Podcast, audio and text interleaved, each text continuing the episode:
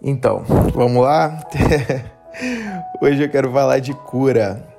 Quero falar sobre curar os enfermos. Eu sei que eu já falei isso antes, mas o tema da outra vez foi poder para curar.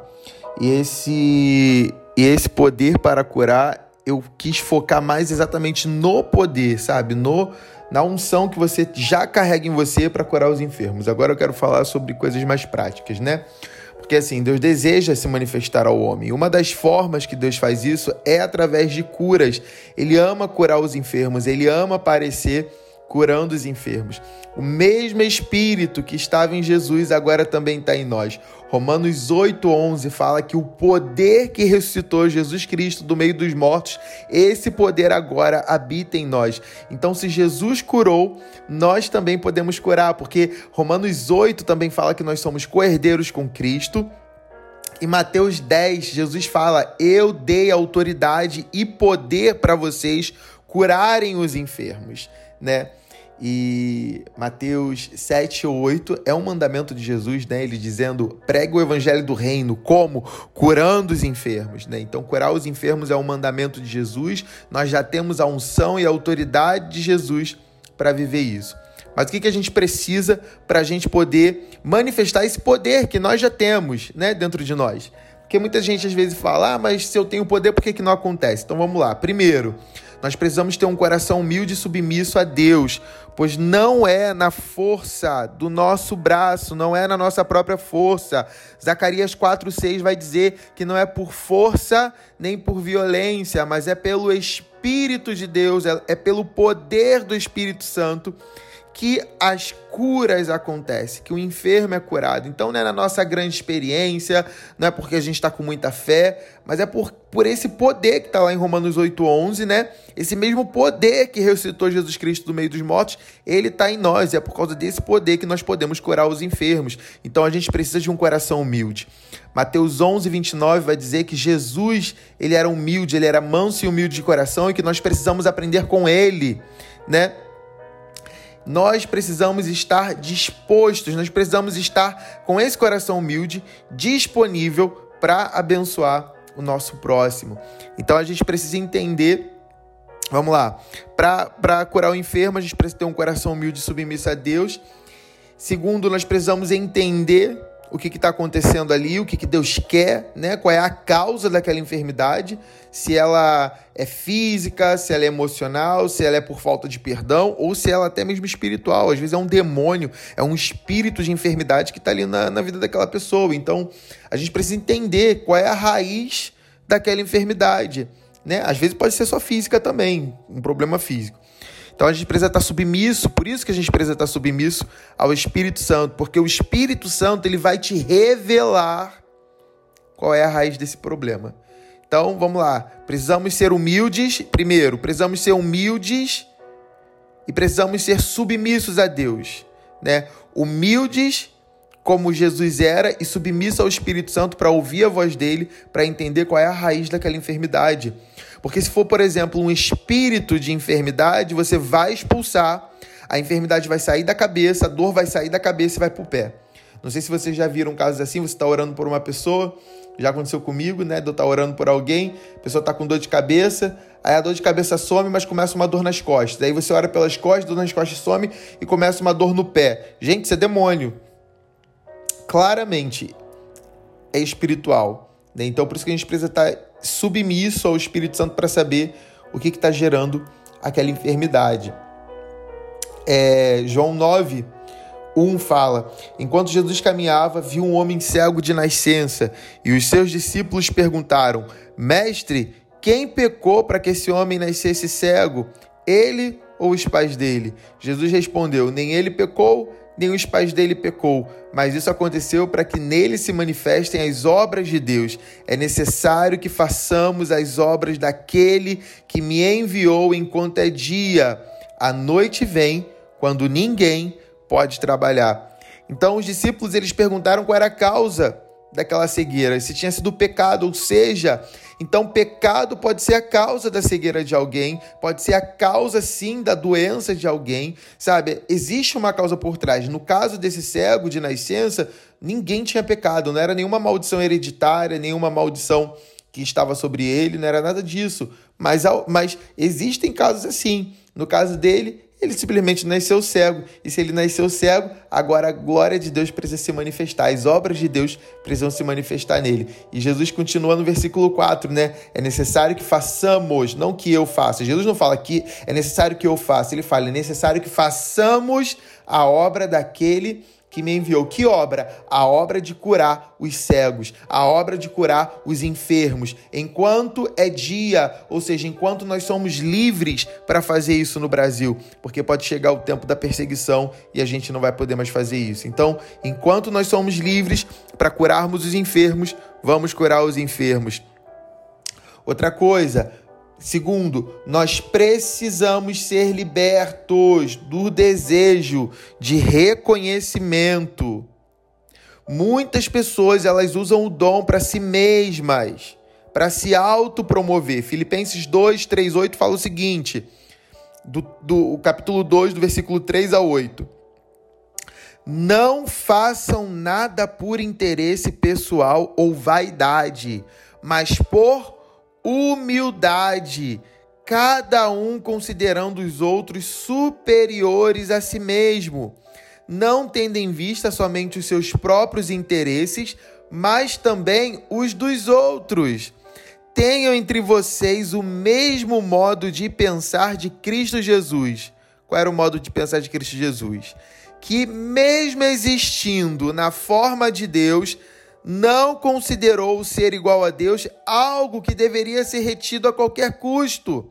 Pelo contrário, ele se esvaziou, assumindo a forma de servo, tornando-se semelhante aos seres humanos e, reconhecido em figura humana, ele se humilhou, tornando-se obediente até a morte e morte de cruz. Precisamos nos esvaziar Precisamos nos esvaziar do desejo de aparecer, do desejo de ser reconhecido, do desejo do tapinha nas costas, do desejo de se autopromover. Jesus ele não se autopromoveu. Inclusive ele fazia milagres e ele falava para as pessoas: "Não conta para ninguém que eu fiz isso daqui".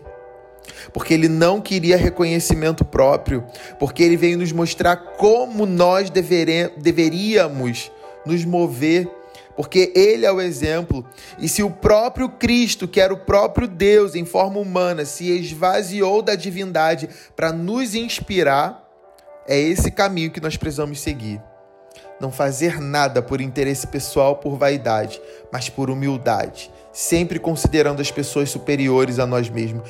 Nós estamos aqui para servir. A Bíblia fala que Jesus veio para servir, não para ser servido. Ele veio para servir e não ser servido para mostrar que nós não estamos aqui para sermos servidos, mas para servir. Eu acho muito bonito que a gente vê os pastores de qualquer igreja, né? Eles sendo servidos e eles sendo honrados, e a gente tem que honrar mesmo, a gente tem que servir mesmo mas esse não tem que ser o nosso coração. O meu medo é de ver pessoas querendo ser promovidas, né, levantadas, ungidas a alguma coisa dentro das igrejas, porque elas querem ser servidas, quando na verdade nós somos ungidos para servir. Nós somos ungidos para servir mais ainda, né?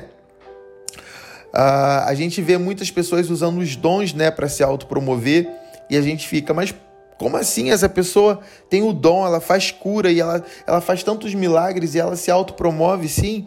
Romanos 11, 29 vai dizer que os dons e os chamados de Deus são irrevogáveis. Então aquela pessoa tem o dom e ela não vai perder, o Espírito Santo não vai tirar o dom dela, ela vai fazer curas e milagres para se autopromover, mas ela vai para o quinto dos infernos, infelizmente, né?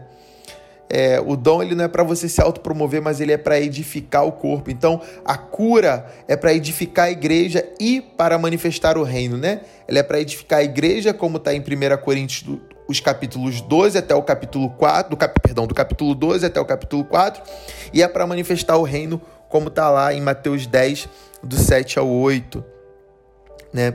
Nós precisamos ter fé, mas precisamos perseverar em fé até ver a cura acontecer, né? Lá é, em Mateus 7, 7, Jesus fala: Peça e o presente será seu, Procure e você descobrirá. Bata e a porta será aberta para você, pois todo perseverante obterá o que pede. Todo buscador persistente descobrirá o que deseja, e todo aquele que bate persistentemente um dia encontrará uma porta aberta. Então nós precisamos ser persistentes. Orou, não viu a cura, continua orando. Eu costumo ali naquela hora orar durante. Eu, eu costumo orar por três vezes. Depois de três vezes eu abençoo a pessoa, abraço a pessoa, porque ela tem que sair daquele momento se sentindo amada. Mas eu continuo orando por ela, declarando cura sobre a vida dela. A gente tem que perseverar até ver o milagre acontecer, porque o interesse do Senhor é se revelar, é se manifestar, né? Nós também precisamos investir tempo lendo e estudando a Bíblia, né? Porque na Bíblia você vai encontrar é, vários versículos falando de cura. Eu tenho é, é, um versículo para cada dia. Eu tenho assim um programa de um mês que você lê a Bíblia, assim, ali nos no, evangelhos, e você vê.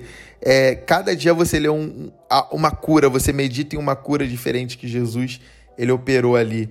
Né? E ele fala que nós faríamos obras maiores do que as que ele fez. Né? Então, nós precisamos ler a Bíblia, nós precisamos estudar a Bíblia, porque isso vai fazer com que você creia, sabe? Teu coração se encha de fé, né?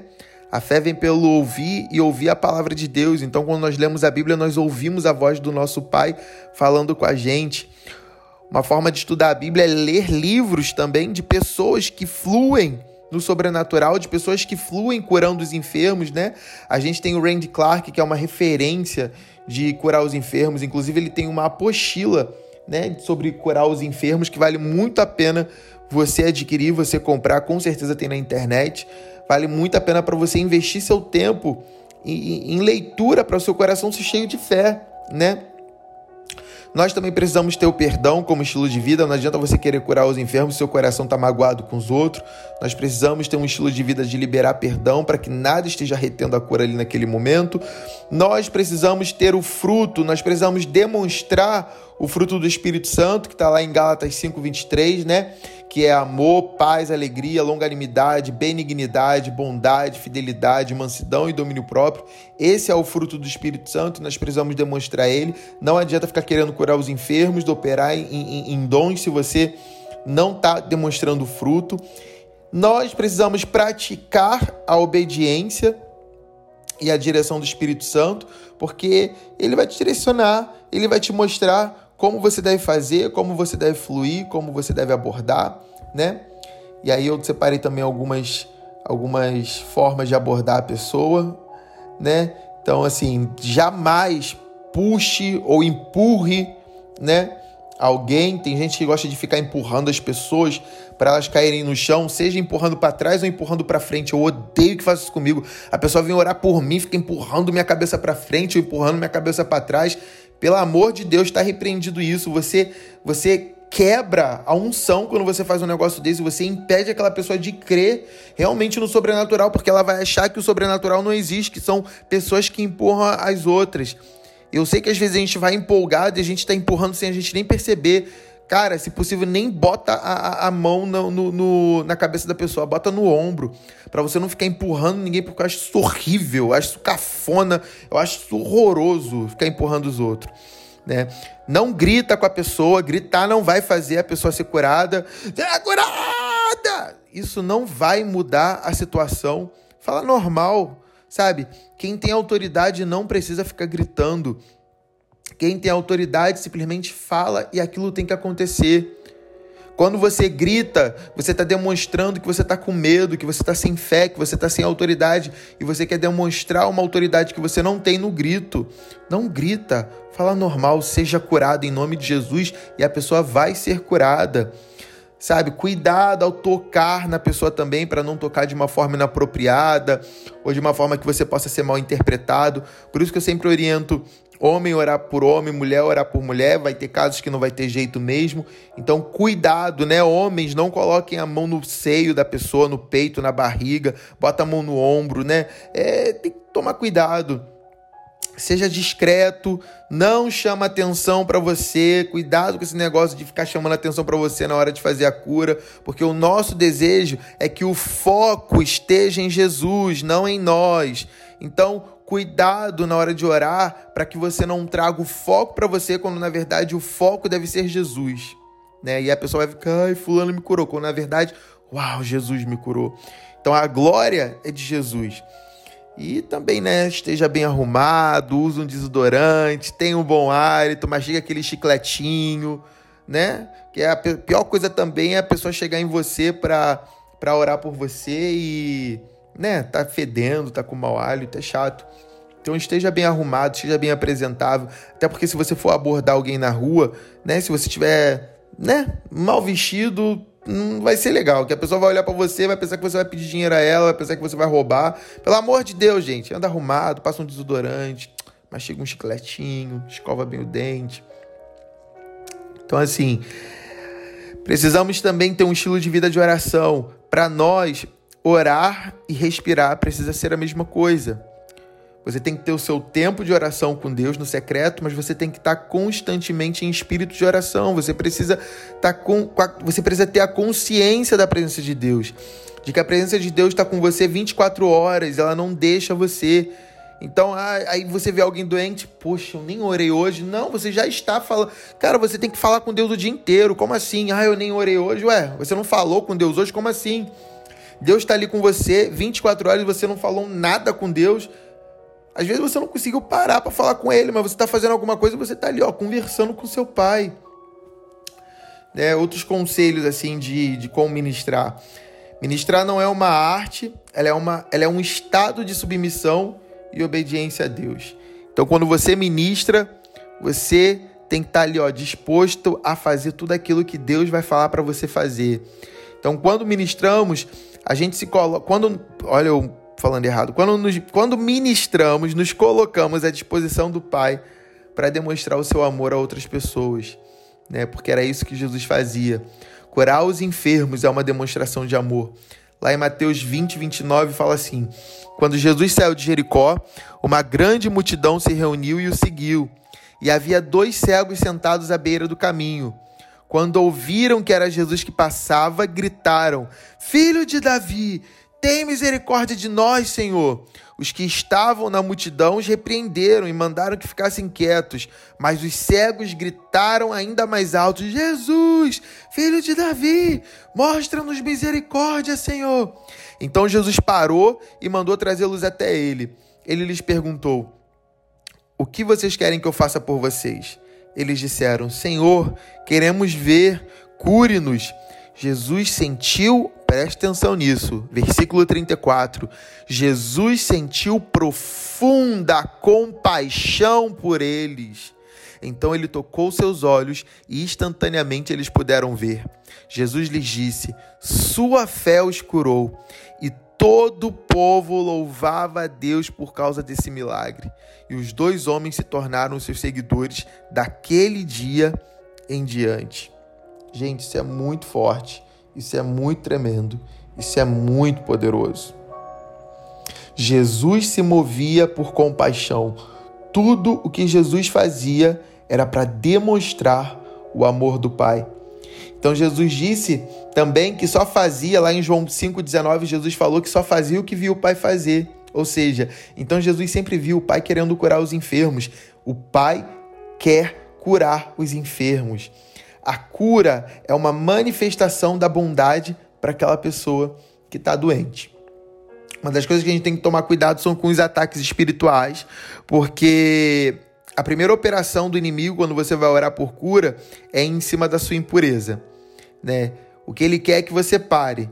Impureza não é só imoralidade sexual, mas impureza é tudo aquilo que impede você de ser quem Deus chamou ou quem Deus te criou para ser Então, sempre que você vai orar por alguém e vem aquele pensamento, ah, essa pessoa não pode ser curada, essa pessoa pecou, essa pessoa não sei o que, essa pessoa não sei o que lá, cara, isso é um ataque do diabo. Então, você vai orar pela pessoa e a pessoa tenta te convencer de que ela não pode ser curada por diversos motivos. Isso também é um ataque espiritual.